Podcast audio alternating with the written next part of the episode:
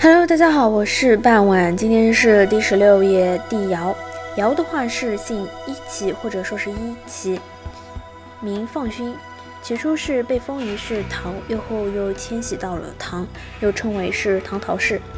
唐陶氏呢，他是中国传说历史中的人物，是五帝之一。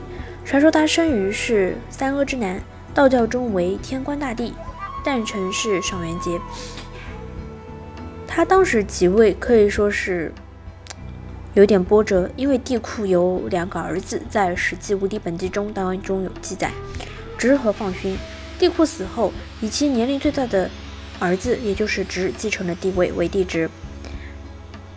而我们的尧呢，好学能干，十三岁的时候呢，被受命，就是说你一定要辅佐你的哥哥帝直。帝直才干平庸，未能妥善管理国家，而尧仁慈爱民。民于察人，治理有方，圣德呢闻名天下。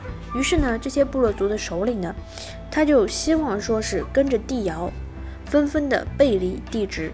帝职呢也自觉不如尧之圣明，终于在继位九年之后呢，将自己的地位禅让给了尧。相传尧继承帝位时呢，才二十一岁，以唐县，也就是今天的河北唐县为都城，以火德为帝，人称赤帝。他性格仁慈，十分的聪明。年轻有为，当上天下共主之后呢，也没有因此而骄横傲慢。